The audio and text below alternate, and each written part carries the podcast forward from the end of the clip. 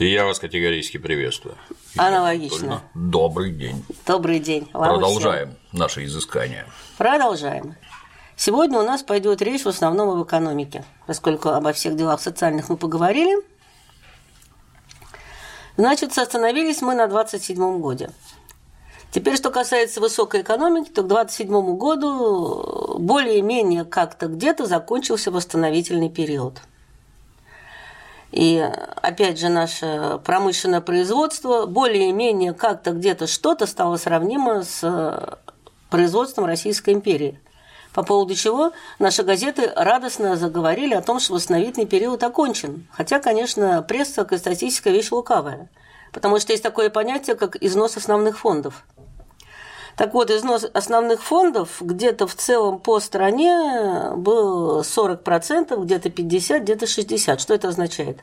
Это означает, что еще несколько лет, ну, 5, 6, 10, и промышленность просто закончится. Просто не на чем будет работать, негде будет находиться. Это означает, что надо было делать э, глобальную, как сейчас модно говорить, реновацию всего промышленного комплекса но желательно, конечно, и всей экономики. Ну, о дорогах, конечно. Дороги у нас, я уже говорила, всегда были первейшим оборонным сооружением. Железные дороги к этому состоянию приближались. По сельское хозяйство мы говорим уже очень давно. Но советское правительство, оно ведь э, тоже не дремало. И начиная где-то с 21 по 27 год, они думали, а что теперь делать? Причем думали очень активно. Они должны были решить задачу, которую история никогда ни перед кем еще не ставила. То есть не ставила даже ни в каком приближении. И если читать э, протоколы Политбюро, то это там очень хорошо видно, даже не только по крестьянскому вопросу, но и по всем. Как делать, как организовывать торговлю, как организовывать промышленность вот при таком способе хозяйствования. Что делать с крестьянами, что делать с кулаком – к 27 году, наконец, определились, как проводить следующую аграрную реформу. Это третья аграрная реформа. Первая была в 1861 году, вторая – Столыпинская, третья – социалистическая. И решили ставить на колхозы. Причем еще где-то в 24-25 году о колхозах говорили так, ну вот, э, есть у нас и колхозы тоже. И вдруг в 27 году основной поток, в смысле, основ... генеральная линия была, что мы делаем реформу с прицелом на колхозы. Почему понятно? Потому что колхоз – это единственный способ провести аграрную реформу, при этом не переморив э, определенное количество миллионов крестьян. Любой другой способ чреват э, при тогдашней бедности села исходом тотальным. А колхоз себя народ аккумулирует, и постепенно можно его выдавливать. То есть выдавливание беднейших крестьян-городан еще, еще в середине 20-х годов, когда их, э, в общем-то, даже где-то сознательно старались разорить, чтобы они отправлялись в города. Каким образом их разоряли? Ну, например, старое правило – налоги должны платить все, взиманием налогов как у нас взимались налоги, вот в письмах пишут, пришел налоговый инспектор, у нас 2 рубля налогу, денег нет, значит, взяли мою поношенную юбку и самовар, вот гады какие. Ну, тут да. я как-то теряюсь, а что их надо не платить налоги. Вот сейчас, например, можно попробовать ну, не платить. С рассказами о том, что у меня денег нет и что будет. Советское правительство считало иначе. Не надо брать? Да. Сейчас так, Тогда не понял, а как же выдавливали тогда? Если их не надо брать. А выдавливали после того, как взяли курс на коллективизацию, стали делать все совершенно другим способом. Теперь... Выдавливать? Нет, не выдавливать. Теперь, значит, их, э, во-первых, резко изменили налоговую политику. К 27-28 году от налогов освободили примерно около трети хозяйств крестьянских Ого. по всей стране. Ого. Но учитывая, что вторая треть платила в сумме 6% налога, то ну, освобожденная от налогов часть, допустим, платила 1 или 2. Угу. Есть госбюджет от этого не пострадал. Зато ввели прогрессивный налог. То есть, чем богаче хозяйство, тем больше оно платит, причем в нелинейной зависимости. Самые богатые хозяйства облагались не 5-7%, как э, маломощные середняки, а 25-30, кое-где 35%. То есть все равно в кармане у богатого хозяина оставалось больше, чем стоит все хозяйство маломощного середняка. Но налоги были серьезные. А вот, извините, перебью. Обсуждаемый вопрос про паспорта, например. Все яростно утверждают, что у крестьян паспортов не было, и уехать из деревни они не могли. Как объясняется перебазирование так, миллионов крестьян без так, паспортов из деревни в город? Так паспортов, в общем-то, ни у кого не было. Вот ведь. Паспортизация началась где-то к. Сейчас я на вскидку не скажу, но в начале 30-х годов. Паспортов не было ни у кого. Начали, естественно, с городов, потому что зачем крестьянину паспорт? Сидит себе в своей деревне и сидит. Если ему надо в Москву съездить, взял справку из сельсовета, да поехал по справке. Паспорт ему ни к чему. Паспорта были в первую очередь для учета рабочей силы, мотающейся по стране. То есть сегодня он в Ленинграде, завтра он в Кемерово, послезавтра он где-нибудь там в Оренбурге. Вот для этих людей нужны были паспорта, чтобы знать хоть кто перед тобой. А крестьянин он зачем? Естественно, паспортизацию начали с городов. Но если человек уезжал из деревни и устраивался на постоянную работу, на завод, на стройку, то ему в порядке паспортизации уже давали паспорт. Угу. По-настоящему начали выдавливать с началом э, индустриализации, где-то с 27 года, когда понадобились рабочие руки в промышленности. Я уже говорила, что из деревни можно было уехать множеством разных способов. Завербоваться на стройку, пожалуйста. Уехать на учебу, да ради бога. Уехать на завод, да езжай, кто тебя держит. Только надо было четко объяснить своему сельсовету, куда и с какой целью ты едешь. А сельсовет мог не пустить? Сельсовет, в принципе, мог и не пустить. На основании чего? Ну, если, например, Ваня говорит, что я еду учиться в университет, а у Онова Вани четыре класса окончены на двойке, то, естественно, сельсовет его не пустит. А как он его удерживал? Не давал разрешения, не давал пресловутую справку на отъезд, и все. Сиди, Ваня, учись, пока вот э, хоть семилетку закончил в соседнем селе, а потом просись в университет. Ну, в целом, удерживаю людей, которые были нужны, если они хотели уехать. Если он, например, тракторист, кто же его отпустит? Никто его не отпустит. Не надо было трактористом становиться. То есть это решали местные власти, да? На местах? В общем, да, это, это решали власти на местах. То есть это не злая рука Кремля, дотянувшаяся до деревни, которая запрещала крестьянам куда-то. Злая рука уехать. Кремля в лице товарища Сталина еще в конце 30-х годов с большим количеством мата отзывалась о колхозниках, которые сидят в своих колхозах и не едут на стройки социализма. Хотя там и кормят лучше, и зарплата выше, и условия жизни лучше. А вот они такие лентяи, Понимаете, ведь э, это мы сейчас говорим, что барак на стройке – это ужас. Я уже говорила, что барак на стройке для людей, которые туда приезжали, был улучшением жилищных условий по сравнению с той избой, в которой они выросли. И пресловутый э, паёк на стройке коммунизма был улучшением по отношению э, к тому, чем они питались дома. Поэтому ехали достаточно охотно.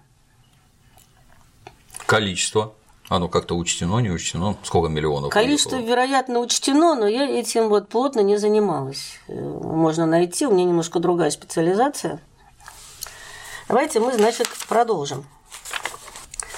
Вернемся мы в осень 27 года. Значит, 15-й съезд ВКПБ определил, наконец, будущее сельского хозяйства – а на июльском пленуме ЦК Сталин опять говорил, как он видит э, пути решения аграрного вопроса. И нашел он там три пункта, значит. Выход состоит, первое, в том, чтобы помочь бедноте, бедноте и среднякам объединять постепенно свои разрозненные мелкие хозяйства в крупные коллективные хозяйства на базе новой техники и коллективного труда, как более выгодные и товарные. В этом основа решения проблемы. Выход состоит в том, чтобы укрепить старые совхозы и поднять новые крупные совхозы, как наиболее рентабельные товарно-хозяйственные единицы. Это второй и третий пункт. И первый пункт э, чтобы по возможности поднять производительность мелкого и среднего крестьянского хозяйства. Как поднимать? Заменить саху плугом, дать машину мелкого и среднего типа. Это не трактор, это там жнейка, молотилка, дать удобрения, снабдить семенами, дать агрономическую помощь, кооперировать с крестьянством и так далее, и так далее. То есть ни о какой взрывной коллективизации еще в 27 году речи не шло. Речь пошла позже. Но, естественно, у товарища Сталина и его команды были противники Причем про оппозицию мы говорить не будем. Оппозиция – это те, кто против. А чтобы понимать дальнейший процесс, надо понимать, чем оппозиция отличается от уклона. Оппозиционер, он против политики партии, он, в общем, противник, а уклонист, он за. Но он э, против технологически. И вот опять же, что э, говорит по этому поводу Сталин. Будем его читать. Значит, там были два уклона. Правый уклон и левый уклон. Значит, правый уклон – это политика партийного болота, перепуганного размахом предполагаемых свершений. Нет, нет, ничего не надо делать, пусть идет как идет. Мы как-нибудь из этого выберемся. Левые говорили, даешь коммунизм завтра. То есть, что пишет Сталин? Например, правые говорят, не надо было строить Днепрострой, а левые говорят, что нам один Днепрострой, подайте нам каждый год по Днепрострою. Правые говорят, не тронь кулака, дай ему свободно развиваться. А левые, наоборот, возражают. Бей не только кулака, но и середняка, потому что он такой же частный собственник, как и кулак. Правые говорят, наступили трудности, не пора ли спасовать, а левые возражают, что нам трудности, чихали мы на трудности, летим вовсю вперед. Ну и посередине, посередине было правительство. На вопрос, какой из этих уклонов хуже, именно тогда Сталин ответил «оба хуже», потому что реально были оба уклона хуже. У вас вопрос есть какие-нибудь по этому поводу? Спросите, У меня нет. Спросите меня о чем-нибудь. Отслеживается людоедская политика. Людоедская, да. да. Ну и где-то с 27 года начали подготовку к коллективизации. То есть это вот не так, что выпустили постановление, ура, даешь коллективизацию. С 27 года ее начали готовить. То есть, вернемся чуть-чуть назад. Да. Колхоз это была самостоятельная форма организации для того, чтобы выжить. Начнем отсюда, да? Это не большевики придумали, а крестьяне сами пытались объединиться. Собственно говоря, колхоз это производственный кооператив. Да. Это вещь известная там чуть ли не с первобытных времен. Да. Потому что когда идут два охотника, у одного копье, у другого лук, это уже производственный кооператив в рамках происходящего, либо, вот как эти говорят, давайте развивать кулаков, это однозначно закабаление бедняков, да? Это которые всё, вынуждены работать это значительно хуже, чем закабаление бедняков. Потому да, что да. кулаки, они ведь э, капитал не может стоять на месте. Он имеет либо тенденцию к уменьшению, либо тенденцию к росту. И сегодня он кулак, завтра он подмял под себя остальных кулаков, стал микропомещиком а через 10 лет он стал латифундистом. И э, подмял под себя сначала местные власти, потом создал лобби себе в Верховном Совете, и в конечном итоге э, стал серьезно влиять на политику правительства. И вот вопрос, а вот нафига нашему правительству это было надо? Чтобы его кто-то одобрил, сказал, ой, какие хорошие – ну, тут опять-таки надо вернуться, очевидно, к положению бедняков, чтобы они при этом кулаки делали. Хотелось бы узнать. У гражданина Столыпина, опять вернемся назад, образовалось вроде как 25 миллионов лишних с которыми непонятно, что делать. Ну, точнее, понятно, сдохли бы вы побыстрее, и, в общем-то, ну, ситуация была. В 2017 году они чуть не разнесли страну. Сейчас а, бы они ее разнесли. А надо, чтобы для всех было хорошо. При этом все не могут быть богатыми, иначе сам смысл Надо еще не забывать, что у большевиков-то была такая вещь, как идеология. Они строили страну труда, страну для трудящихся, и кулак со страной для трудящихся не совпадал никак. Вот вопрос, а с какого перепуга они должны были ему благоволить и его развивать? Не знаю. Для меня все время загадка. Я когда читаю откровения наших псевдоисторических деятелей, то как-то даже теряюсь. Зачем это было надо и кому ну, развивать? Ну, для меня это тоже кулаков. непонятно. Вот у нас, например, считается, что педофилы это плохо. Так э, с какой стати мы должны благоволить их развивать? В общем-то, или, надо, или что террористы это надо плохо. Надо пересмотреть свое отношение. А есть страны, педофилы действительно любят. Детей. А есть страны, где считается, что террористы это хорошо. Конечно. И вот там благоволят и их развивают, но это их э, трудности, их проблемы. Ну, вернемся к нашим. Так так. Вернемся к нашим. Значит, начали подготовку к коллективизации. Каким образом? Значит, основные фонды деревни по-прежнему были очень жалкими, и поэтому где-то с 28 года их начали перекачивать э, в бедняцкий сектор. То есть сначала кулакам э, прекратили продавать сложные сельскохозяйственные машины – Трактора? Или Нет. Что? Веялки, это сеялки, не трактора, это, жнеялки? это сеялки-веялки. До тракторов еще э, речи дойдет. В течение последующих лет у них изъяли или выкупили все трактора. Значит, в 27-28 хозяйственном году в стране насчитывалось ну, почти чуть больше 16 тысяч машинопрокатных и зерноочистительных пунктов. То есть вот конкретно Фролу Кузьмичу эту штуку не дали. Их собрали на прокатных пунктах и давали в прокат беднякам за низкую плату, за плату меньше, чем у кулаков. Естественно, охотно брали. Опять же, зерноочистительные пункты – это, это ценнейшая вещь. Что такое очистка зерна? Очистка зерна – это очистка от семян сорняков. Ну, специальными разными сложными методами у бедняку было доступно только то. Он разложил зерно выбирая вручную сорняки. Кроме, кроме того, значит, зерна для посева было очищено около миллиона тонн, в принципе, немного, но что-то есть. Из них около пятой части была семенная суда. То есть очистили семена и дают в качестве суды беднякам. Опять же, не из полу, как кулаки, а там, не знаю точно процент, но где-то, наверное, обычно процентов за 15-20 давали. Мгм. Вот как-то так. Это уже значительно все лучше. Не за половину урожая. Не за половину. На следующий год число пунктов выросло уже в два раза. 35,5 тысяч. Что-то вот, извините, перебью, вот прям живая картина, как уничтожают крестьян. Да, да, вот так их уничтожили. Паровым катком едут. Суда составил 850 тысяч тонн, в 4 раза больше. Зерна очистили тоже в 4 раза больше. Это, это еще пока только подготовочка. Тракторные заводы еще пока только начали строиться. В 27 году стартовала первая пятилетка. Тракторные заводы были заложены в первую очередь, но должны были пойти где-то начиная с 30 года. К этому ведется подготовка. Прокат сельхозинвентаря в кооперативном прокатном пункте в два, а в государственном был в три раза дешевле, чем аренда у благодетеля кулака. Кулаки призадумались, это было им уже ощутимым ударом. Потому что, в принципе, налоговый пресс их особо не беспокоил, потому что у них основное, основные доходы кулака налогом не облагались, его были не показаны. Что он будет показывать, сколько он в долг дает? Да никогда в жизни. Шапку ударили, поговорили и все. Ну и, наконец, появилась в деревне Его Величество. То есть трактор. Трактор действительно Его Величество, потому что они песни пели, стихи сочиняли, фильмы снимали. Это было круче, наверное, чем сейчас космический корабль. Сейчас о космосе в 60-е годы не снимали столько, сколько в 30-е о тракторе. Ну, это все-таки близко. И Да. в замест Ну, лошадки сел. Опять же, вот смотрите, как идет человечество, как идет государственная мысль, да? Трактора-то выпускать будут, а что с ними дальше делать? Дать его мужику, колхознику, а что гробить технику? И вот выход нашел украинский совхоз имени Шевченко. Он создал машинно-тракторную колонну. То есть вот э, несколько тракторов, которые ездят и вспахивают колхозные поля не бесплатно. Естественно, за определенную сплату.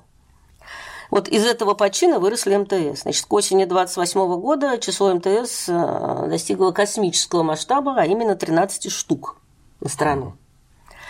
А в следующем году их уже было 45, которые насчитывали 1222 машины на страну. Опять же. Но, правда, трактор волшебным образом в такой колонне увеличивал производительность где-то примерно в три раза и ухитрялся спахать уже не 100 гектаров, а 300. Неплохо. Да, очень-очень-очень все хорошо. Но на самом деле МТС служили мощнейшим стимулом для образования колхозов. Потому что колхозы вокруг МТС образовывались с большим удовольствием. Они видели, что это такое, для чего это надо. Ведь надо же понимать, что такое тогдашний мужик. Он читать-то не умел. К нему приехал агитатор, агитатор говорит одно, а кулак рядом говорит другое. А тут он конкретно видит, что вот трактор приехал в соседнее село, вспахал, вместо того, чтобы корячиться неделю за плугом, он приехал, за полдня все сделал и уехал. Это хорошо. Это, это надо сделать. Значит, после 15-го съезда сдвинулся с мертвой точки и процесс коллективизации. И число колхозов надо стрем... стало стремительно расти. Показатели роста были просто офигенные. А именно, например, по РСФС... по СССР за два года число колхозов выросло в, сейчас посчитаю, в пять раз. Тут С- Нет, нет, нет, дайте закончить. В пять раз. С 0,8% до почти 4% всех хозяйств. Представляете? Ну, Такие офигенные темпы роста, почти как промышленность Российской империи. ну, с одной стороны, мало, а с другой стороны, Да. Много. Теперь, То есть- Что они собой представляли? Это вопрос, тоже отдельный роман. Вопрос сразу. Да, То есть вот. это большевики штыком под зад загоняли в колхоз? Или Да они пока сами? нет, что композат не будут дальше догонять. Пока что мы, я же обещал, что мы будем много читать. Да. Кстати, в комментариях я прочитала, что меня критикуют за то, что я ссылаюсь исключительно на свои книжки. Но если кто хочет, то ссылки на источники в моих книжках, пожалуйста, берите, скачивайте, покупайте, читайте. Я здесь не собираюсь говорить первичные источники, только свои книжки. Ну вот, в 28 году ЦК ВКПБ обследовал социальные составы колхозов. Значит, летом 28 года на один колхоз приходилось в среднем 12-13 хозяйств. Надел такого хозяйства около двух десятин, двух гектаров. То есть, соответственно, 24-25 гектаров в одном среднем колхозе. Небогато. Ну да. Видите, какие агрогиганты. Но, правда, к 29 году число хозяйств выросло уже почти до 30. Ну, давать им трактора, я думаю, все-таки не стоило. Ну, это не совсем понятно. Во-первых, для трактора нужна Нужен обслуживающий персонал, то есть специалист, который умеет его грамотно Да, эксплуатировать да, да. и поломки чинить. Для него нужна централизованная поставка запчастей и пр, и др. Если дать его не пойми кому, кто с техникой не знаком, он его просто сломает. И- работать он не будет. Очень, Горюче-смазочные материалы. очень хорошо колхозы обрисовал некий агроном-стажер Медведев, который написал письмо Калинину. Понимаете, тогда люди были несколько активнее, чем сейчас. Они не сидели на попе ровно и не говорили, а все равно ничего не получится. Они писали письма. Писали их тысячами, писали их десятками тысяч. В газеты, Калинину, Молотову, Сталину. Вот в письме, значит, говорится так. Жизнь в колхозах чаще не лучше, а хуже крестьянская. Работа от зари до зари, а все без толку, хлеб да вода. Отношение к делу скверное, как-нибудь сойдет. Производительность никуда не годится. Идут в них больше те, кому совершенно деваться некуда. Попадаются пьяницы, лодыри, которым день не жить. Но это колхоз первого типа. Вот колхоз второго. Есть такие колхозы, где руководители энергичные, дельные, умели дело поставить безубыточно, подняли дисциплину, производительность труда, но чересчур увлеклись строительством. Все доходы гонят на создание новых отраслей хозяйства. Члены же артели живут чуть-чуть получше, чем жили раньше, может, посытнее. Остальные руководители их уговаривают подождать. Вот построим мельницу, и так без конца. Ну, интересно. Да, и колхозы третьего типа. Попадаются такие колхозы, по-моему, им принадлежит будущее. Не всегда встретишь там громоздкие мельницы, но зато чаще тут и 8 часов работы, почище одеты, поопрятнее, здоровее дети, и обедать сядут сытно. Зато и работа здесь любо-дорого. Сделают без погонялки, что надо, живут без ссор и драк. Вот такие колхозы по душе крестьянам. Он хозяин все-таки считает, что будущее за колхозами второго типа. Ну, непонятно, если мельницу не строить, а все деньги проедать сразу, а какая от этого польза? Это Ну. для меня все время затруднительно. Вы когда идете учиться в ВУЗ, например, для чего идете? Чтобы муки там принимать или все-таки чтобы получить образование, а дальше жить лучше, например, работать в тепле, зарплату получать больше, чем с лопатой и кайлом. Ну, наверное, нужны какие-то на старте самоограничения. Были колхозы еще и четвертого типа, которых э, товарищ агроном не написал. Так так. А именно колхозы, которые организовывали кулаки вокруг своего хозяйства и подкулачников. И, собственно говоря, такой колхоз, он на кулака и работал. Ну, Он был хороший, плохой. В нем жить было лучше, чем в колхозе для нищебородов. я думаю, что в нем жить было так же, как и в деревне. Но, может быть, чуть-чуть получше, иначе народ бы все-таки разбежался. Но дело в том, что нас, когда критикуют колхозы, обычно берут пример колхоза первого типа. Когда восхваляют колхозы, приводят пример колхоза второго, э, третьего типа. О, второго вру. Ну и третьего тоже. А на самом деле они были очень разные. А от чего зависело, чтобы колхоз был хороший? Знаете, практика показывает, показывала, что какая община, такой и колхоз. Не может из плохой общины, где каждый сам по себе и ни на какое общее дело не подвинешь, быть хорошего колхоза. Я бы подметил, что, наверное, еще отсутствует качественное руководящее начало. К этому мы еще перейдем насчет руководящего начала. Это дальше. Ну, и как мы уже говорили на прошлой э, встрече, в 29 году процесс внезапно и необъяснимо рванул с места. летом 29 года внезапно Чапаевский район, по-моему, Средневолжского, если мне память не изменяет, либо Средневолжского, либо Нижневолжского края, внезапно объявил себя районом сплошной коллективизации. Вот взял и объявил. Это неудивительно. Каких только инициатив тогда не было. Удивительно другое. То, что эту инициативу не закрыли, а наоборот поддержали. Причем поддержало и областное руководство, и, что самое интересное, московское руководство к авантюрам не склонное. Причину, на мой взгляд, мы уже говорили, в чем была, но можно сказать еще раз, это стремительно разворачивающаяся на Западе Великая депрессия. И причем, что самое интересное, например, депрессию начали предсказывать где-то в 27 году, и именно в 27 году начали первую пятилетку и подготовку к сплошной коллективизации. Началась, началась депрессия в осенью 29 -го года. В принципе, уже весной было ясно, что к чему. И в 29 году, летом, вдруг э, процесс коллективизации рванул с места. Ну, значит, давайте посмотрим результат Чапаевского района. К сентябрю там организовали 500 колхозов, но не тех, где курей сгоняют на общий двор, а, в общем, по преимуществу товарищество по обработке земли. То есть это там, где объединяют только земельные наделы и лошадей и инвентарь, ничего более того. Из общего числа из 500 их было 461 штука.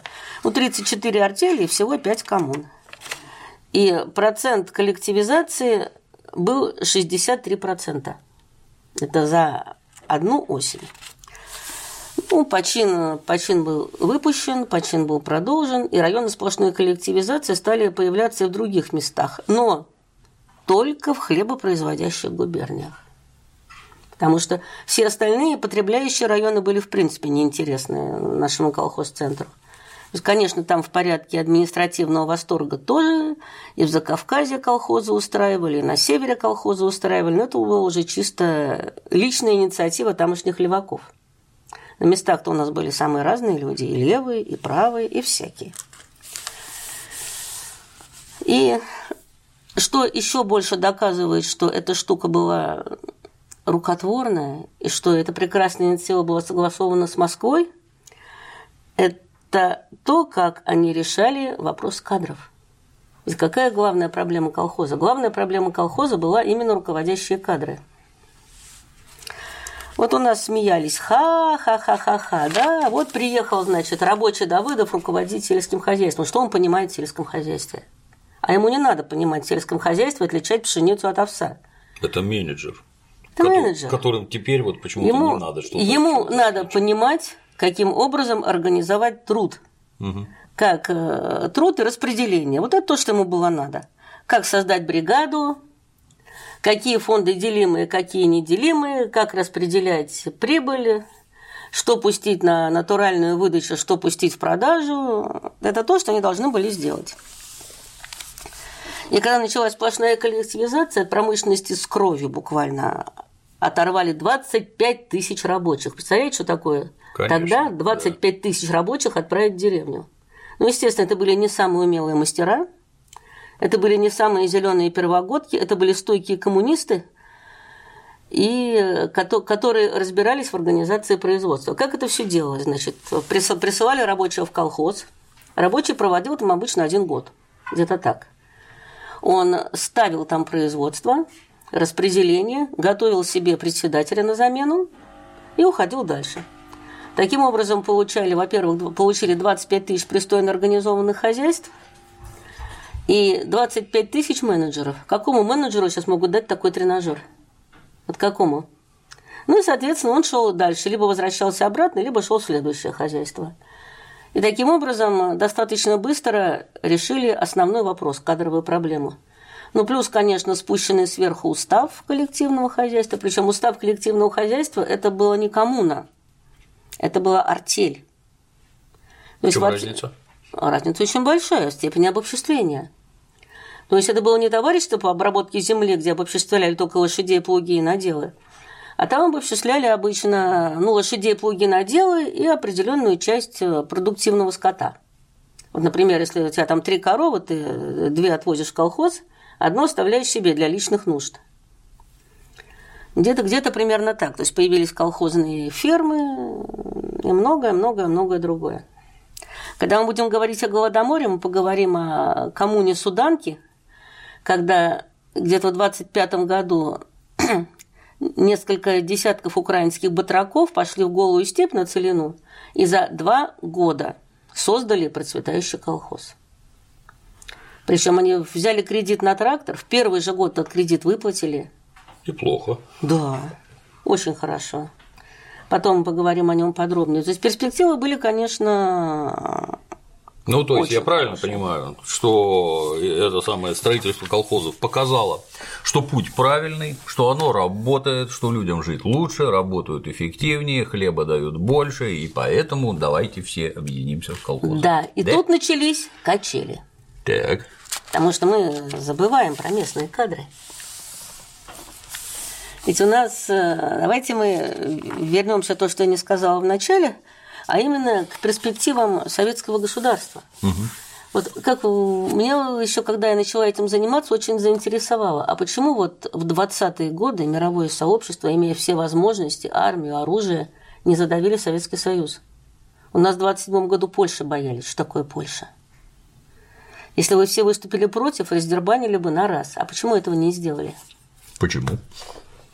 А потому что они были уверены, что никуда большевики не денутся, уткнутся в непреодолимую экономическую реальность, и либо сами сдадутся и раздадут страну по концессиям, либо, значит, рухнут, тогда э, товарищи из мирового сообщества придут и возьмут все, что хотят. Как это в 90-х случилось? Да. А на остальных кусочках можно и социализм устроить, пригодится для ненужных территорий. Пусть как-нибудь выживают. М, Как-то методов никаких не было, кроме одного. У большевиков был колоссальный кредит доверия, поэтому они...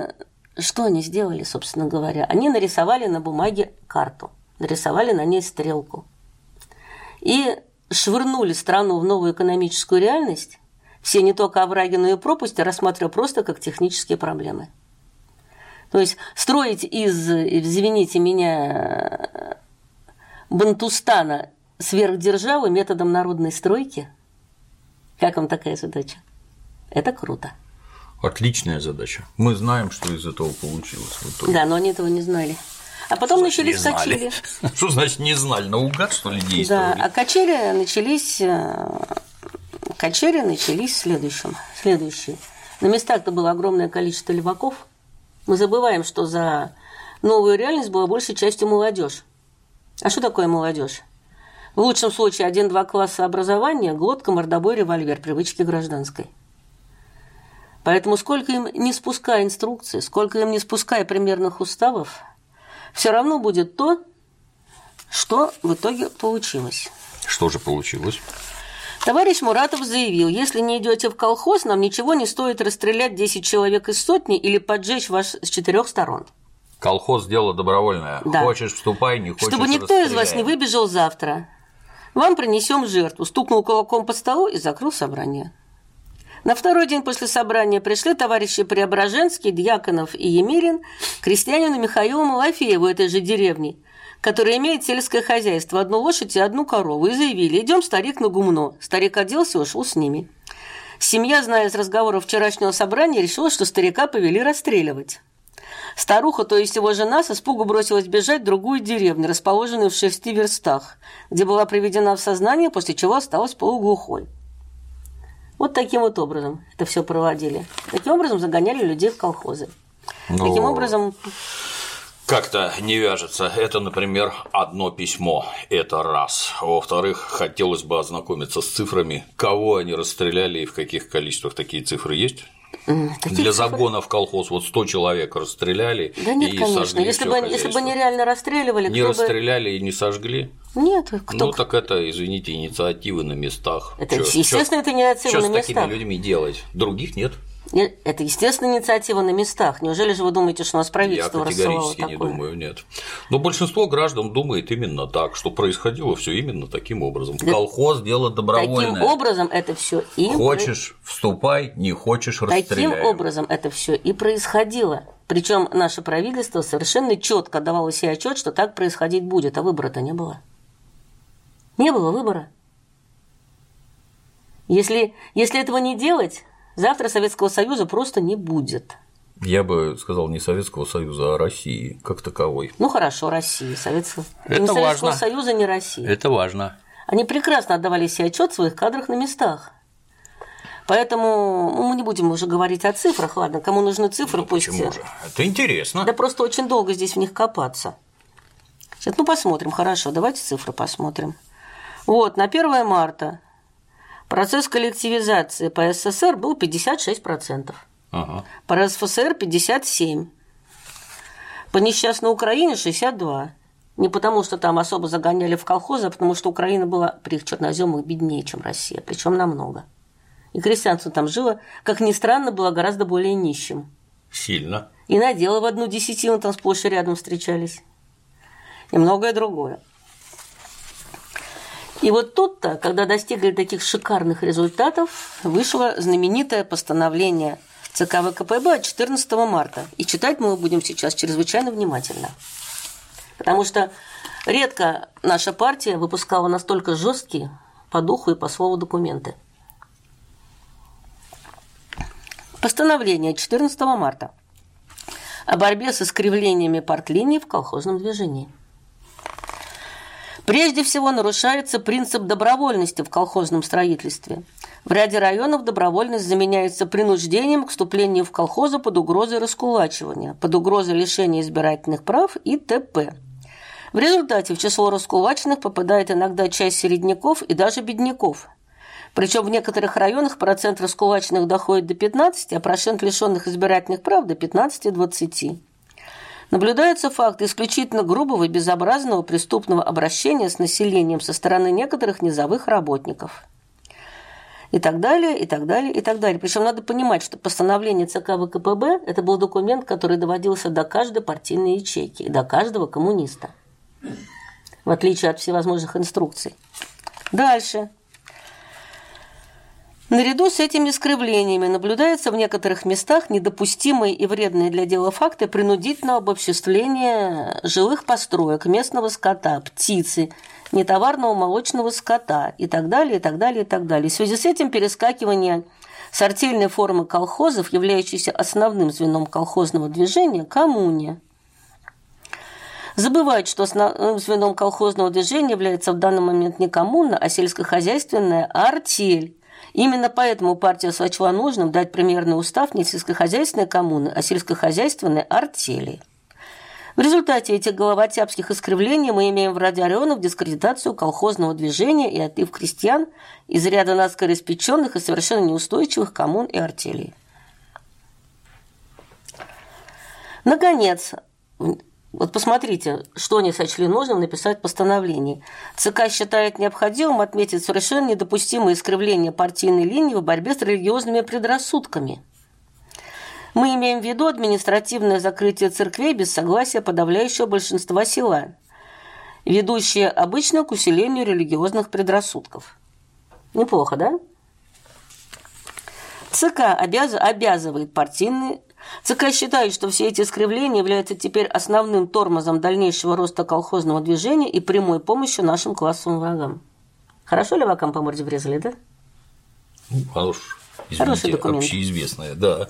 Так. Общеизвестно. А Вы представьте себе, что вот вы сельский коммунист, да, 20 лет от роду, который только что с револьвером загонял народ в колхоз, и вам по физиономии вот таким постановлением. Стрелялись люди и не из страха перед органами.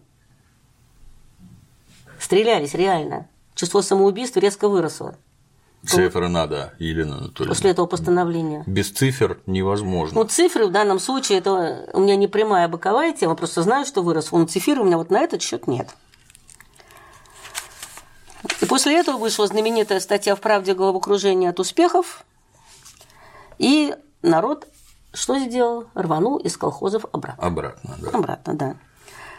Ну, кстати, вот, вспоминает э, история Павлика Морозова, там, э, когда расследовали это дело журналисты, они нашли воспоминания первой учительницы.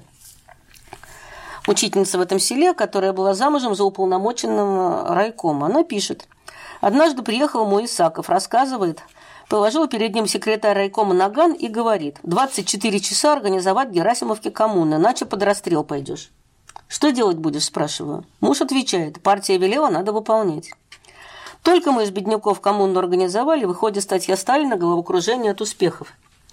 Секретаря райкома обвинили в перегибах, и он застрелился.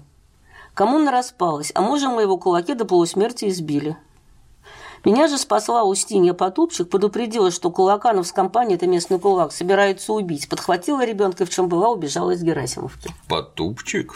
Интересно. Ну, фамилия такая, Потупчик. Я знаю, да. А, знаете, это тоже интересная компания была в этой Герасимовке. Ну вот, народ, Там народ хлеб рванул. не выращивали. Вы, кстати, Павликом Морозовым интересовались, нет? Ну, на уровне чтения статей. Там не было хлеба.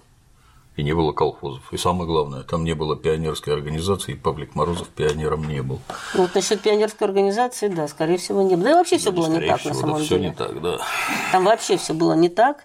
Насколько я поняла, папа Павлика Морозова бросил семью с шестью детьми, чуть ли не корову спер, пошел жить с другой женщиной. Был председателем сельсовета, коррупционером. Жулик и да, вор. жулик. Когда его судили, жена против него показала. Естественно. И тогда папаша мужа, чтобы досадить... Павлик вроде как на суде показания мамы о том, что папа коррупционер, мразь и вор продавал справки с сильным поселенцем. Он продавал справки поддельные. Продавал. Мама дала на него показания в суде, а Павлик эти показания подтвердил. Да он вообще там был ни при чем. И Он был при чем? То есть там Нет, он были Павликовые не подтвер- показания. Но, насколько я знаю, он... Павлик никому не рассказывал про папу кулака. Павлик никому не показывал, где спрятан хлеб, потому что Да. в Герасимовке он не рос. Па- Павлик всего лишь подтвердил показания в мамы. том, что- А за это Павлика и его маленького брата Федю родной дедушка зарезал. Только не за это его зарезал, а он зарезал, чтобы наказать его маму. Вот так простенько. Убить родных внуков, чтобы наказать их мать. Это вы так говорите. Ну, это я внимательно это все читала, и там вот именно так. Как- Это вы Как-то так так оно и было. Это чернейшая уголовщина, Да. когда дед убивает родных внуков, это вообще, за, режет это ножом. вообще за пределами. А после этого вся наша мразь рассказывает, что это первый стукач, Павлик Морозов конченая мразь и всякое такое. Это всегда интересно слушать. Ну, в общем, итоговая таблица первого года сплошной коллективизации выглядела так, что по СССР 23,6%, по РСФСР 20,3%. По Украине нашей несчастной 38,2%. Где-то в два раза уменьшилось. А как вы думаете, что произошло в следующем году? О, опять туда же. Новая побежали. волна коллективизации. Точно с теми же методами. Примерно с теми же выводами. Но в конечном итоге к 1932 году все-таки половину хозяйств коллективизировали. А дальше, дальше оставалось только ждать. Ждать чего? Ждать того, пока новая форма себя проявит. И Новая когда она себя проявила? Ну, где-то к 1936-1937 году э, там уже как-то все было решено. Ведь суть-то в чем? Суть в том, чтобы создать крупное хозяйство, дать им хоть, хоть немножечко времени, хоть чуть-чуть. Вот у меня есть, опять же, письмо. 8 октября 30 года «Правда» опубликовала письмо единоличников села Семибалки, где оно находится, фиг знает, э, не нашла где. Но в любом случае они описали то, что происходило в их селе. Значит, э, в где-то года два назад в селе Семибалки сделали артель труд Ильича. Да нет, там куда там весной. Весной, вот буквально весной, когда организовали колхоз труд Ильича, они в колхоз не пошли, поддались кулацкой агитации. А теперь стали смотреть результаты первого хозяйственного года. Ну, колхоз, конечно, исключительный, но не потому, что в него там качали деньги, просто, по-видимому, очень хороший менеджмент. Колхоз труд Ильича при 312 дворах засеял 4,5 тысячи гектар зерно- зерновыми культурами и свыше 500 гектар пропашными, не оставив незасеянными ни одного клочка земли. Король колхоз провел все нужные сельскохозяйственные работы. К 10 сентября колхоз выполнил данный план хлебозаготовок. К 26 закончил сев. И теперь смотрите результаты. Каждый член, поработавший в колхозе до весны, с весны получает сейчас до 18 пудов хлеба на едока. При физиологической норме в 12 пудов. Ну, солому, полову, корм а, на свинью, корову, птицу. Зимой положит силос. Каждый добросовестно работавший колхозник получит в зависимости от количества трудодней до 100 и более рублей деньгами. Результаты хозяйственных единоличников э, гораздо более скромные. Проведя тяжелую непрерывную работу на своих клочках в течение весны, лета и осени, получаем едва-едва по 11 пудов хлеба на едока и оставляем хвосты по невыполненным хлебозаготовкам и сельхозплатежам. Ну, естественно, что в такой колхоз единоличники рванули... Э, гурьбой. Гурьбой, да. да. Хотя в соседнем селе вполне мог быть развалившийся колхоз, с которого все убежали. Я же говорю, общей картины тут нет. Я приведу понятный для публики пример. Да. Что вот сейчас у нас капитализм, и угу. каждый может открыть собственное дело. И это преподносится как величайшее достижение. При этом не рассказывают, что 80% открывшихся дел в первый же год разоряются, заканчивают ничем 80%. И это типа нормально. А остальные 20 на второй год закрываются. Выживают единицы. Но разница-то в том, что… Э, в данном случае в выживало данном... гораздо больше, чем единицы. Выживало гораздо больше, потому что закрываться-то колхозам не давали. Непонятно, им, а зачем закрываться? Им, им оказывали всю возможную помощь. Менеджмент, кредиты, Тракторами льготы, снабжали, трактора, техникой да. снабжали, МТС открывали. Другое дело, конечно, это было все не бесплатно. Конечно, были хозяйства, которые в долгу, как в шелку, но в конечном итоге вот вокруг этих хороших хозяйств э, как, ну, вокруг примера всегда все немножко лучше, да? Да. Коллективизация была гнездовая. Вот стоит одно хорошее хозяйство, вокруг него более хорошие, там и, ну, менее хорошие, там совсем менее хорошие. Но число нормальных хозяйств ну, увеличилось год от года. После 1933 года, когда был... Ключевое, крестьянам жить было лучше, чем до того, или хуже? Трудно сказать, по-разному. Где-то лучше, где-то хуже. Ну, Но, Но на объективные вот, обстоятельства уже пенять не приходилось. Если вот 18 пудов при потребных 12 это в этом Это а, в этом а в среднем по стране? В среднем по стране, ну, в среднем по стране, например, в колхозах только за счет организованного колхоза урожайность была 70 пудов в десятины против 50 по стране. В среднем по колхозам 70 пудов. Это уже много о чем говорит. А по стране 50. Но первые, первые год-два в колхозах жить было хуже, но по причине нормальных трудностей реформ. Вы знаете, вы когда переезжаете с старой обжитой квартирки в новую, большую и хорошую, вам все равно первый там, год-полтора лучше жить не будет. Я могу сказать, как некоторым образом бизнесмен, да. что я работаю все время, когда я не сплю. Например, проснулся, начал работать, лег спать, работа закончена. В то же время есть наемные сотрудники – ну, например, не у меня, которые работают с 9 до 6 и при этом имеют серьезнейшие претензии в плане того, как у них должна быть организована работа и сколько они должны получать денег. Их не интересует, как работаю. Это совершенно справедливо, что их не mm-hmm. интересует, как работаю я, что, чего, куда. Но так вот, на старте все должны не есть, не пить, не спать, только работать. Объяснить это людям по-моему, невозможно. Ну, многие понимали. Ну, многие понимали, что ж тогда в колхозы не шли. И что ж они Нет, в колхозы те, которые, те, которые шли в колхозы, они прекрасно понимали, что сразу райской жизни они не получат. По крайней да, мере, очень многие понимали. У меня есть масса родственников корейцев. Корейцы были депортированы, первая депортированная советской властью нация с Дальнего Востока в Среднюю Азию. Прибывшие туда корейцы построили там совхозы миллионеры, всякие политотдел, полярная звезда да. и прочее. Вот родственники корейцы, они работают как муравьи, просто вот как муравьи. И из этого получаются совхозы миллионеры. А если ты не работаешь, ничего не делаешь, а сидишь на собраниях, орешь, бежишь туда, бежишь сюда, бежишь туда, бежишь сюда, записываешься, выписываешься, дело-то не двигается. Нет. Просто все то хорошее, о чем мы говорили, это был один фактор но было еще и сильнейшее противодействие. Со стороны. А вот, вот к этому мы сейчас и перейдем. К противодействию. Перейдем к противодействию. Что такое кулак? Вот ваше мнение, что такое кулак? Сельский ростовщик. Вот именно. Ростовщик – это человек плохой, если вдруг кто-то не понимает. Ростовщик – это тот, кто дает деньги в рост. Я когда-то работал ростовщиком. И авторитетно могу вам сообщить, что главное в ростовщичестве – это не наличие денег, которые ты можешь дать в долг, а способность эти деньги отнять, естественно, с процентами. Ключевое тут – это то, что ростовщик сельский, этот самый кулак, деньги давал под такой процент, под какой хотел. Вот смотрите, в середине 20 Завершу. Да, а давайте. потом, а потом этот самый кулак, дав тебе деньги, мог их отнять.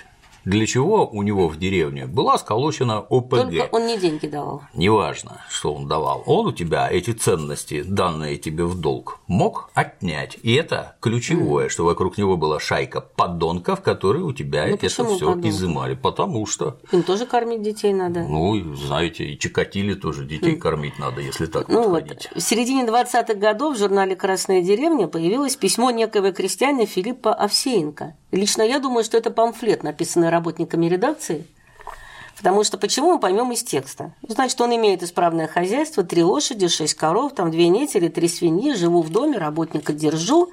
Пишет, что его называют кулаком, очень обидно. Пишет, что он выезжает пахать и э, вместе с работником на пашню.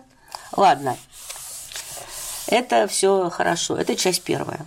То, а что потом называют начинается. кулаком, это всего лишь слова. Нет, не, не, не, То есть потом кулаком называют того, кто богат. он, он не описывает, что он хороший, что он дает работу односельчанам батраком у себя, но это первая часть письма, а вот теперь начинается вторая. Есть много и других горе горьких крестьян, либо лошади нет, либо засеять нечем, и их мы тоже выручаем. Ведь сказано, что люби ближних своих, как братьев. Одному лошадку на день дашь, либо пахать, либо в лес съездить, другому семена отсыпешь. Да ведь дара-то нельзя давать, ведь нам с неба не валится добро. Нажито оно своим трудом. Другой раз и рад бы не дать. Да придет прямо причитает. Вырос, выручи, мол, на тебя надежда. Ну, дашь семена, а потом снимаешь из пола половинку. Это за свои-то семена. Половинку. Урожая. Половинка я тут подсчитала. 50%. При урожайности в 50 пудов получается 100% за 3 месяца. В 35 пудов 50%. Бальзаковский гопсек бы удавился от зависти. Да еще на сходе кулаком назовут. Обидно. За то, что доброе христианское дело делаешь. Кстати, он еще не сказал за лошадь, какую он отработку берет. А вот там Неделю или прозвучало «возлюби как братьев», если Да, я да, правильно да, вот. помню, Христос призывал возлюбить как самого себя, нет? Что это за трактовки такие непонятные? Ну, там по-разному. Ну, возлюби ближнего своего, как самого себя да, было. Да, да. Или как братьев тоже говорилось, там много чего.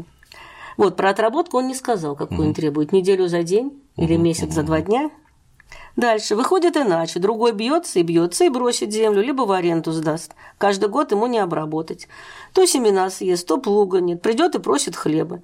Землю, конечно, возьмешь под себя, ее тебе за долги обработают соседи, и урожай с нее снимешь. А хозяину старому что? Что посеял, то и пожнешь. Кто не трудится, тот не ест. И притом сам добровольно землю отдал в аренду в трезвом виде. Ведь опять не возьми ее в аренду, она бы не разработана, была государству прямой убыток. А так и опять выручил, посеял ее, значит, мне за это должны быть благодарны. Святой, фактически. Да, святой, святой, святой. Да только где-то, ведь я же сказал, что у нас законы без всякого понятия. За такие труды меня еще и шельмуют. Но что здесь совершенно четко видно, это кто на селе является кормовой базой кулака. Бедняк. Естественно. Бедняк и батрак – это кормовая база кулака. А колхозы кого кооперируют? Бедноту. Да. То есть кормовую базу из-под кулака вышибают. Да еще и по сравнению с колхозом, кулак, который был на селе самым крутым хозяином, вдруг становится маленьким-маленьким. Ну и кто ж такое поношение стерпит? Обыдно, да? И что же делает тогда кулацкая ОПГ? Кулацкая ОПГ делает самые разные вещи. Я обещала, что мы будем очень много читать. Давайте. Из докладной записки, инфо- ну это будем, поскольку это из книги про Украину, то в основном Так. мы будем приводить примеры по Украине, но это было это по, всей, страна, по да. всей стране. Октябрь 29 года. Из докладной записки информотдела УГ- УГПУ по Украине. Антиалкохозная деятельность кулачества за последние месяцы повсеместно усилилась. Особенностью антиалкохозно-кулацкой агитации за последний период является усиление распространения провокационных слухов о скорой войне и неизбежной расправе со всеми колхозниками. Скоро будет война, если все не выйдут из колхоза, то с вами при перемене власти рассчитаемся в первую очередь. Это, это в качестве примеров. Война какая имеется в виду? Вторая мировая? Да нет, по-видимому, ну какая-то, по-видимому, в данный момент с Польшей. В 27 году же с Польшей собирались воевать, но не воевали. Дальше. Совласти скоро будет конец. Самое позднее, через два месяца будет война. Все колхозы распадутся, часть будет уничтожена пожарами. Запугиванию кулачеством колхозников и единоличников, намеревающихся вступить в колхозы скорой войной и переменной власти, особенно сильно распространено в пограничных и приграничных районах. А, ну с Польшей, да. Да. Угу. Повсеместно широко используется кулачество в своей борьбе против коллективизации, недочеты в уборке, распределение урожая, оплате труда в колхозах. Кулацкий террор с каждым месяцем все больше становится террором, направленным главным образом против коллективизации. Что подразумевается под словом террор? Убийство. И убийство тоже. И убийство тоже. Так, вот у нас циферки. Террор. За весь 1929 год нет, сначала давайте за 27 году за, по Союзу было зарегистрирован 91 террористический акт. Это убийство, поджоги, э, ну, тоже ага. что. За 28 год 1027, а за 29 8278. Неплохо. Да, по сравнению с 27 годом в 10 раз. Ну вот, например, по газетным заметкам расстрел кулаков убийц июль 29 года. Киевский суд рассмотрел дело о кулацком нападении на Кармуну Зирка. Пять кулацких главарей приговорены к заключению. Дальше. Днепропетровский суд. Убийство кулаками комсомольца-активиста. Как выяснилось на суде, решение об убийстве было принято на тайном собрании. То есть решено было убить двух крестьян, но с одним не получилось. Ну, соответственно, двое организаторов к расстрелу, остальных к 10 годам. И так далее, и так далее, и так далее. Вот, Невинные жертвы. Да, приговорены к расстрелу четыре кулака, убившие крестьянку-незамужницу, то есть беднячку, члены избиркома. Извините, когда убивает сторонника власти, советская власть не миндальничала очень не миндальничала. И если не как писали в газетах красного террора за каждого нашего 10 кулаков, то уж организаторы это выявлены следствием, а шли под пулю только так. По делам? Ты ну, же террорист. Понимаете, у нас сейчас уголовный кодекс такой, а был уголовный кодекс другой, и в нем это все было прописано. Для меня загадка, как можно сравнивать то, что происходит в 2018 году, с тем, что происходило в 1900 29-м. Как это можно сравнивать? Для меня загадка. Ну, это надо иметь крайне к этому делу подход простой. мозга. Уголовный кодекс есть, есть. Мера в нем прописана, прописана. Суд в своем праве, никакого произвола. Ну, давайте определимся, это по закону? По закону, абсолютно ну, если, по закону. Ну, если по закону, какие Абсолютно вопросы? по закону. По 58 законы – это совершенно другой аспект. Ну, они не очень драконовские, бывали похуже. 10 лет получили за соучастие, это не так много. Ну вот 8 тысяч терактов – это много или мало на страну? Это очень много. Это очень много. При этом, ну, тут опять-таки не написано, например, у надо причем смотреть. Бытовые убийства отсюда исключены. Это, дела это, смотреть это за только это. политические. Например, у них не было тола, динамита, чтобы что-то там взрывать. У них все было. Да нет как вы так говорите? Даже сейчас тяжело добыть взрывчатку, хотя ее вокруг ну, сильно знаете, больше, чем в те вот времена. Во время Чеченской войны добывали Позвольте. не только взрывчатку. Да, и часто вы видели, чтобы у нас что-то взрывали. Ну, ну, я вам другое скажу. Вот у нас, например, есть заводы. Да вон по... недавно в метро взрыв устроили. Заводы. Часто это бывает? Ну, заводы нет, сейчас по-другому. Сейчас вот заводы у нас есть заводы, например, по переработке морских мин, где личный состав, морская mm. мина – это такая сигара, большая, и в ней тонны три, наверное, тола. Вот его плавят, наливают в пакеты из-под кефира и продают. Вы представляете, что брусок тола размером с пакет ну, от кефира можно вы знаете, сделать. В деревне... Вы часто слышите, в деревне что тол был не нужен, там достаточно было Дайте завершу, Елена Анатольевна. Что подразумевается под терактом? Как я понимаю, как я понимаю, в первую очередь это убийство, убийство активистов, это раз. Нападение на активистов. Нападение на активистов. Поджоги. И поджоги. поджоги. Никакого тола и динамита там нет. Это уничтожение людей и уничтожение имущества. Что надо делать с такими людьми? Изобличать, судить. Ну. Но на самом деле это был гораздо более интересный процесс, потому что мы сейчас будем читать еще один документ, а именно это же общая справка за 29 год. Ну вот, например, Так, так, так, так, так, так, так. Дальше читаем. По данным ОГПУ, за 29 год было зарегистрировано 1190 случаев массовых выступлений. Угу. В 29 году в деревнях было арестовано, было разгромлено 255 контрреволюционных организаций, 6769 группировок, это то есть э, как бы зародыш организации, и 281 банда. 281 банда на страну, это много или мало? Много. Много. Только разгромлены, еще многие остались. Но сельские активисты тоже не были э, безгласными овечками, надо сказать. Вот Мухин, Что же? Что же? Мухин приводит в статье, значит, воспоминания Мухин? Юрий Игнатьевич. А, Юрий Игнатьевич, привет. Юрий Игнатьевич, он замечательный человек. Воспоминания некого Лебединцева о крестьянском детстве на Кубани. Значит, у них был хутор, в 29 году колхоз создали сразу, вошли в него все. Так, а теперь слушайте. В это же время подверглись нападению кулацкой банды. В боевой стычке два бойца хуторского отряда самообороны были убиты. Сколько убито кулаков, не сказано, от банды отбились. Может, никого не убили. Да ну. Что Отби- значит да ну? Тогда бы они от банды не отбились. Первое, и оно же главное, создан отряд самообороны, что говорит о том, что присутствуют вооруженные банды, которые совершают нападения. Это раз. Да. Даже если они кого-то убили или тяжело ранили, нападающие про могут это. их уволочь с собой. это. Если трупов не осталось, то никого и нет. Я не про убитых. это. Вооруженным бандам противостояли не ОГПУ, противостояли отряды самообороны. Отряды самообороны Которые- создаются тогда, когда есть да, банды, которые, не по наоборот. сути, так и никто не спорит, которые, по сути, примерно те же самые мужики с точно такими же Я винтарями. думал, сейчас вы скажете, по сути, та же самая банда. Нет. Этого я не скажу, потому что правильные цели. Те же мужики с теми же винтарями. Ну, мужики противоположных убеждений и стремлений. Да, ну вот значит, что пишет ОГПУ по части того, что там происходило.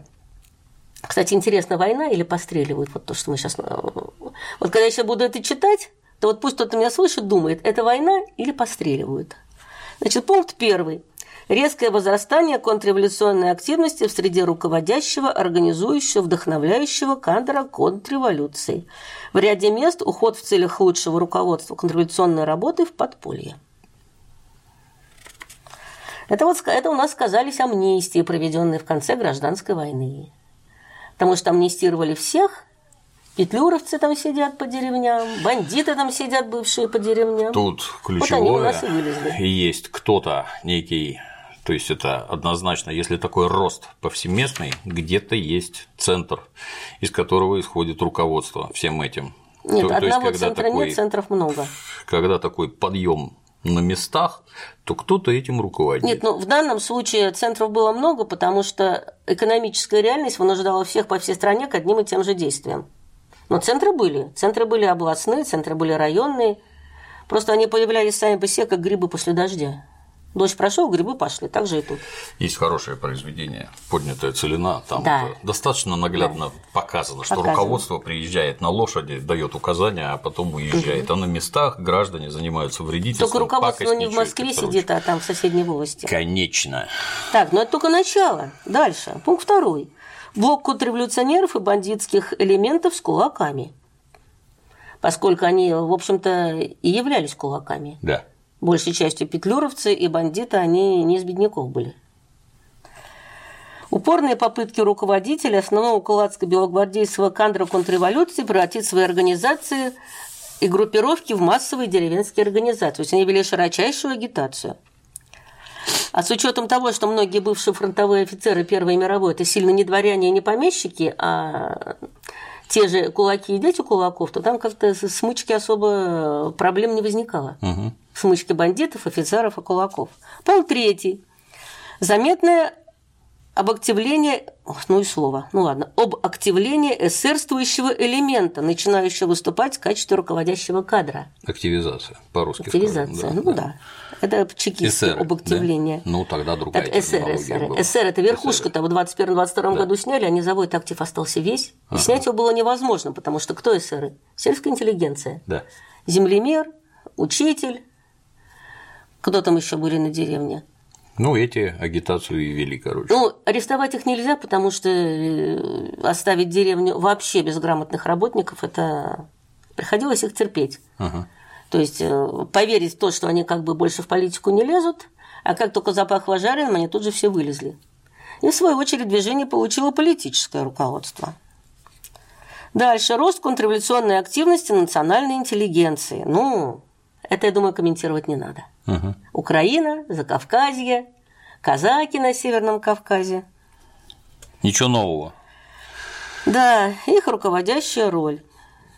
Резкая активизация церковников и сектантов. Только я хотел вопрос Да. задать, да. Выступление служителей религиозного культа в качестве руководителя контрреволюционных организаций и группировок. Превращение церковных советов в центр контрреволюции. Срастание церковников и сектантов с контрреволюционными бандитскими элементами. Пострадали ни за что. Это, в общем, вполне понятно, потому что с кем священник чай пьет? Ну, естественно, с кулаком да лавочником. Более того, советская власть его доходы срезает начисто. Но опять же, священники, конечно, были разные. Были священники, которые за колхозы, были священники, которых сами кулаки убивали. Но в целом против экономики не попрешь. Экономика, она, э, как говорит марксистская теория, есть базис. Дальше. Усиленная обработка и привлечение к антисоветской работе молодежи, особенно в организации террористических групп. Думаю, комментировать не надо. Молодые всегда за любой кипиш. Стирание национальных и сословных граней. А вот теперь внимательно. Блок кулака белогвардейца казака с кулаком бандитом горцем и националом. Блок кулака казака с кулаком крестьянином. Это уж если казак с иногородним сошлись против общего врага, значит интерес у них мощный.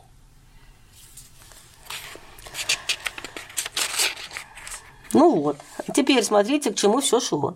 Характерным в деятельности контрреволюционного антисоветского элемента всех районов СССР являются попытки создания подпольной, строго конспиративной контрреволюционной организации и группировок с установкой на подготовку вооруженных выступлений. Одновременно повседневная контрреволюционная деятельность, противодействие мероприятиям совласти, террор, массовые выступления, контрреволюционная агитация, листовки и так далее с использованием подкулачников, женщин и т.п. Страшно. Особо было. широкое развитие повстанческих тенденций в районах, насыщенных участниками и руководителями политбандитизма и белого повстанчества. То есть в районах, э, где широки были крестьянские восстания в гражданскую, проходили широкие амнистии. Они же одновременно наиболее хлебопроизводящие районы. Поволжье, Сибирь, Северный Кавказ, Украина. Так это война или еще только стреляют, постреливают? Постреливают, конечно. Постреливают, да, но к войне все идет. Дальше следующий список. Группа выводов. Деятельность, формы и методы контрреволюционных организаций группировок. 29 год. Состав преимущественно кулацко-белогвардейский и бандитский. Наличие значительного количества офицеров, связанных с землей, и унтер-офицерских кадров белой и петлюровской армии. Добавим еще и э, царской. Тоже было. Пункт 2. Значительно большая организованность, строжайшая конспирация, строгий персональный отбор, более обдуманная вербовка. Вербуется надежная, обиженная, ущемленная советской властью. Это уже эсеры свои методы, э, своими методами поделились. Эсеровское влияние сразу видно. Большой масштаб деятельности организации, охват одновременно нескольких районов, связь с другими районами. Пункт 4. Повсеместное стремление вооружаться либо путем скупки оружия, либо путем захвата его. Пункт 5. Большое внимание уделяется Красной Армии, особенно территориальным частям. Большие надежды контрреволюционных организаций и группировок на части Красной Армии, особенно территориальные, как на источник вооружения, и даже как на помощь восставшим. Красная Армия была какая? Крестьянская. Стремление связаться за границей. Посылка ходоков до установления связи с зарубежными центрами контрреволюции. Ну и пункт седьмой. Активизирующий, организующий роль репатриантов ради районов. Это уже мелочи. И планы. Вопросы восстания ставятся в порядок дня.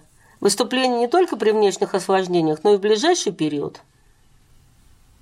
Структура организации, создание боевых, сравнительно немногочисленных повстанческих ядер по населенным пунктам из авторитетных решительных людей. А теперь, а вот и примеры. Несколько примерчиков положим.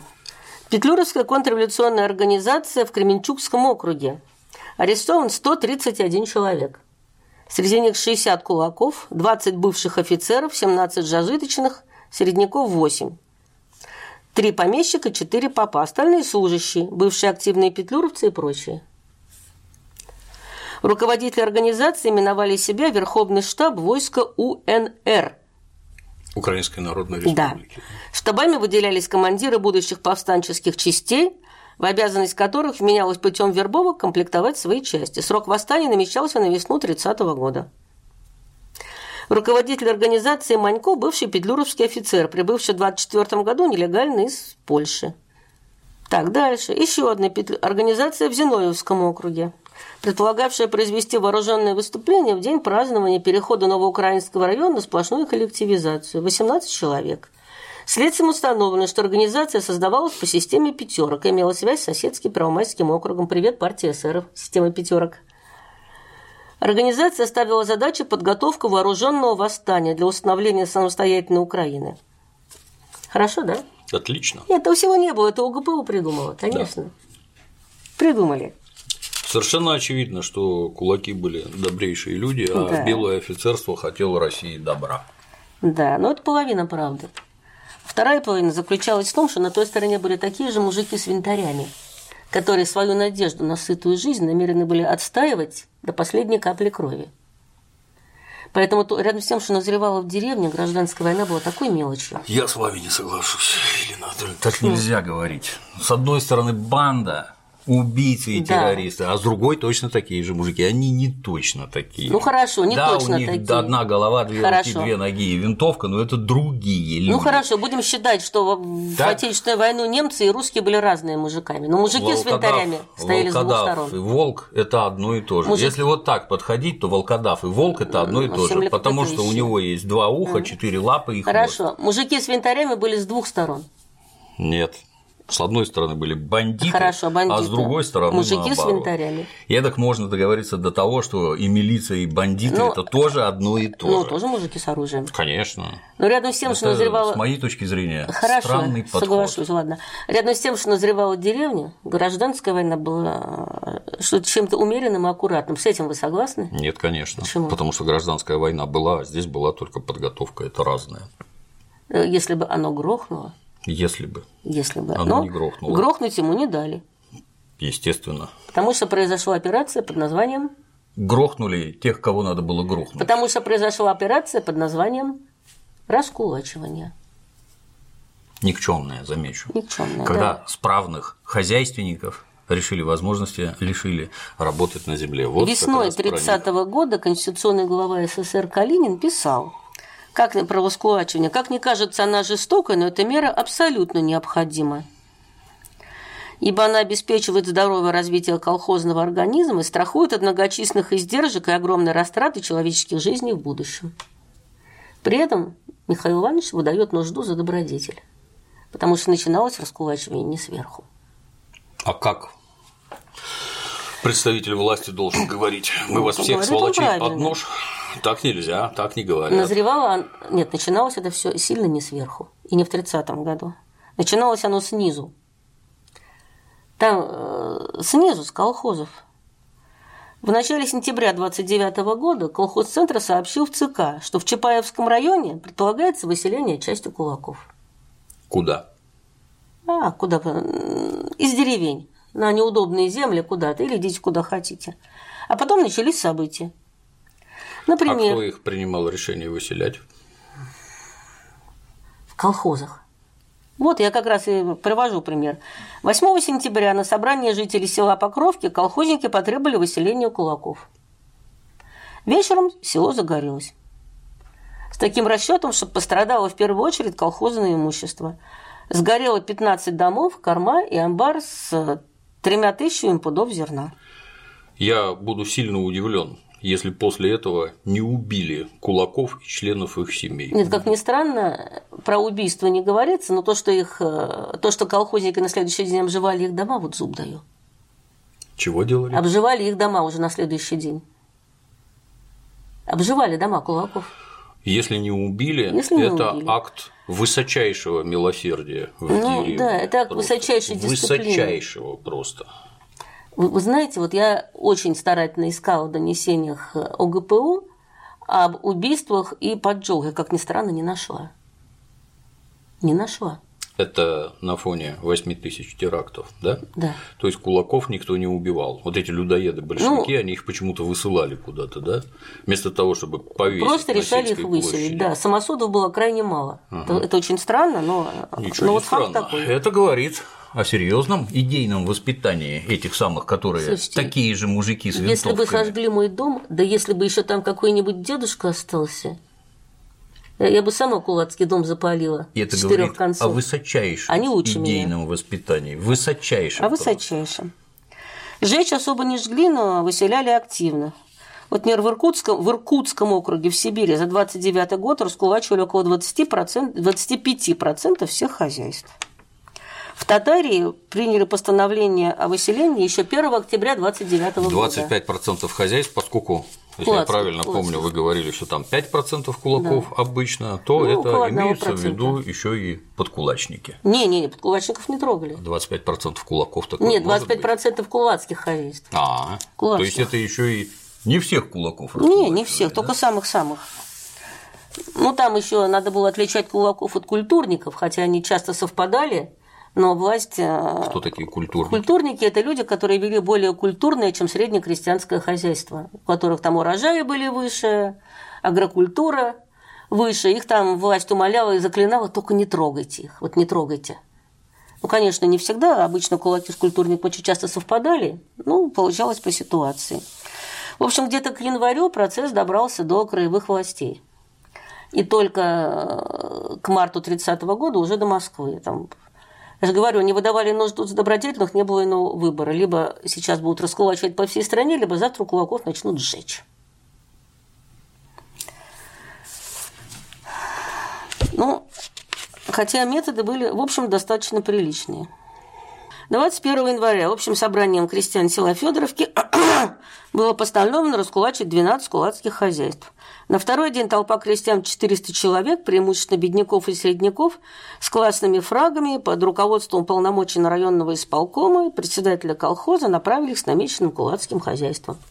Подойдя к хатам кулаков, крестьяне врывались в хаты и растаскивали имущество.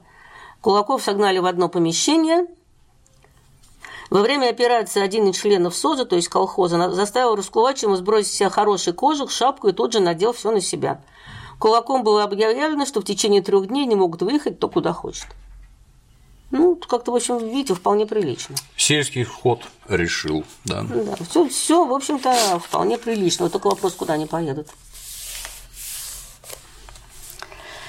Ну и уже только 30 января все дело дошло до Кремля. Будем читать постановление. Исходя из полиции, политики ликвидации кулачества как класса, то есть такое ликвидация кулачества как класса, это не значит, что убийство кулаков. Это значит ликвидация именно класса кулаков в деревне. Люди при этом а, вовсе не обязательно их убивают. Переходят в другой класс. Они переходят просто в другой класс, да. В чем она заключалась? Значит, как ни странно, первое – отменить в равносплошной коллективизации действие закона об аренде земли и перемене наемного труда в сельском хозяйстве. Это удивительно. Это идет первым пунктом, кстати говоря. Ну как? Вышибить землю из-под ног. Ну да, конфисковать у кулаков средства производства, скот, хозяйственные, жилые постройки, предприятия переработки, кормовые, семенные запасы. Куда это все девали? Одевали все это в колхозы, в качестве взносов и бедняков и батраков, то есть самой нищей части колхозников. Но фонд был неделимый, то есть если колхозник выходил из колхоза, ему это уже не отдавалось. Это основные неделимые колхозные фонды. Затем три категории. Первая категория – контрреволюционный кулацкий актив – немедленно ликвидировать путем заключения в концлагеря, не останавливаясь в отношении организаторов перед применением высшей меры. А откуда известно, что он контрреволюционный актив, а по данным ОГПУ – которая, в общем-то, все знала. Вторую категорию, остальные элементы кулацкого актива, то есть не самые страшные, их выселяли в пределах СССР в отдаленные районы. В третью категорию их оставляли в пределах района, но расселяли на новых отводимых э, участках, при этом оставляя минимум для обработки земли, то есть одну корову, одного нужный инвентарь. Ну, вот то есть в соседний район, где соседний ты никого район... не знаешь, где ты никого не объединишь. Нет, в пределах района, даже да. просто на новые земли, вот и доказывает, что кулак самый трудолюбивый. Да, Выбери, значит, да, докажи. Дальше лимиты. Что такое лимиты? Лимиты – это не число которые следовало выселить, а это число предел, больше которого Превышать которые превышать которые нельзя. Устанавливались лимиты, примерно 3-5% хозяйств максимум. То есть, чтобы не трогали подкулачников, не трогали середняков и особо не увлекались. Только головку отстричь. Да. Выселению и конфискации имущества не подлежат семьи красноармейцев командного состава Красной Армии. Это тоже кулаками были?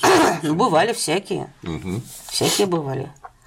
Командный состав уж точно, потому что кулацкий сын более образован. Извините, Ваню с двумя классами э, командиром не поставишь. В отношении кулаков, члены семьи, которые длительное время работают на фабриках и заводах, должен быть проявлен особо осторожный подход. А то еще родственники там терактами будут заниматься на фабриках, а оно надо. Высылаемым, расселяемым кулакам должны быть оставлены лишь самые необходимые предметы домашнего обихода некоторые элементарные средства производства.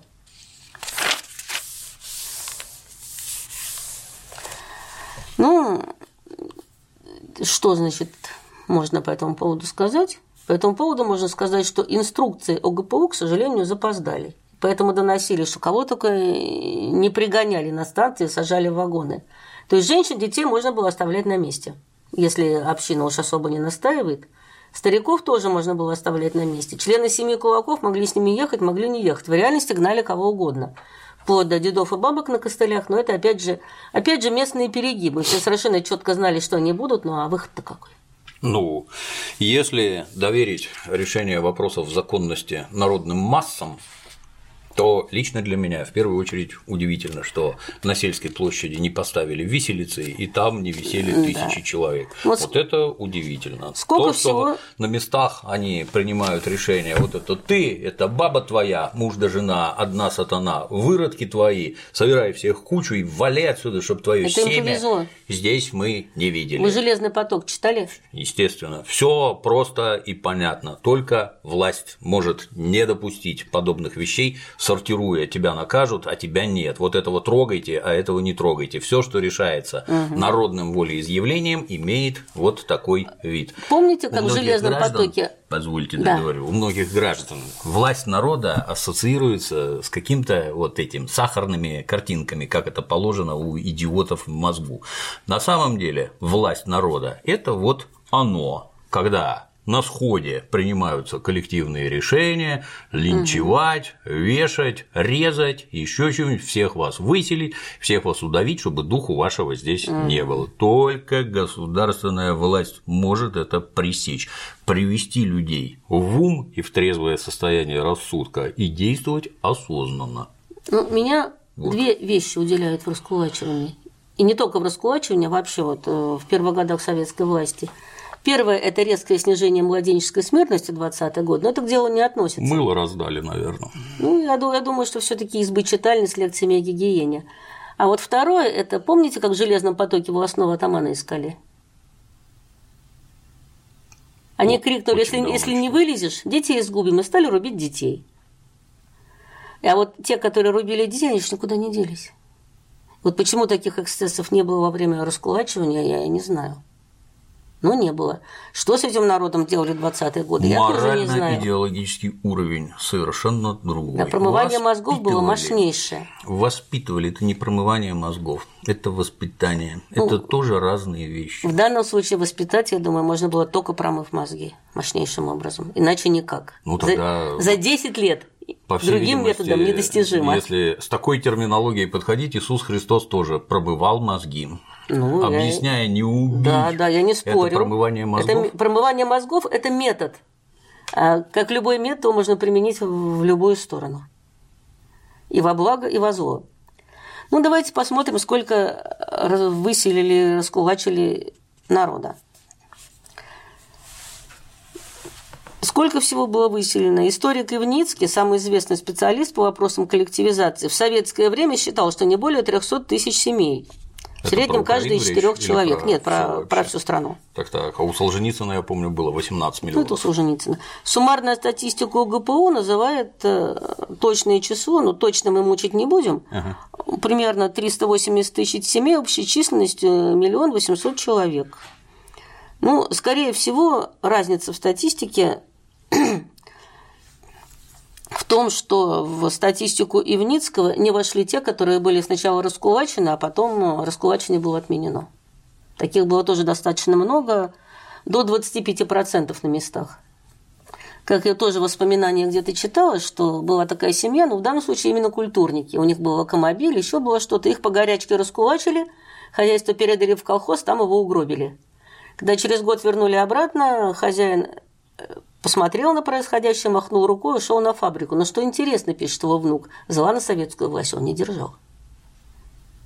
Вот так. По всей видимости, гражданин понимал, кто это делал, почему делал и почему получилось вот так. И если он предположу, не держал зла на советскую власть, то, по всей видимости, с ним это делала не советская власть, а вполне конкретные граждане. Вполне конкретные Возможно, граждане. советской властью облеченные. Нельзя же, ну как сказать, это же к вопросу всех так называемых репрессий вообще. То есть, если я ненавижу своего соседа, и вдруг вижу какую-то возможность ему нагадить, это как в анекдоте «Золотая рыбка, выколи мне один глаз, пусть сосед слепой будет». Если я вижу какую-то возможность ему нагадить, я нагажу.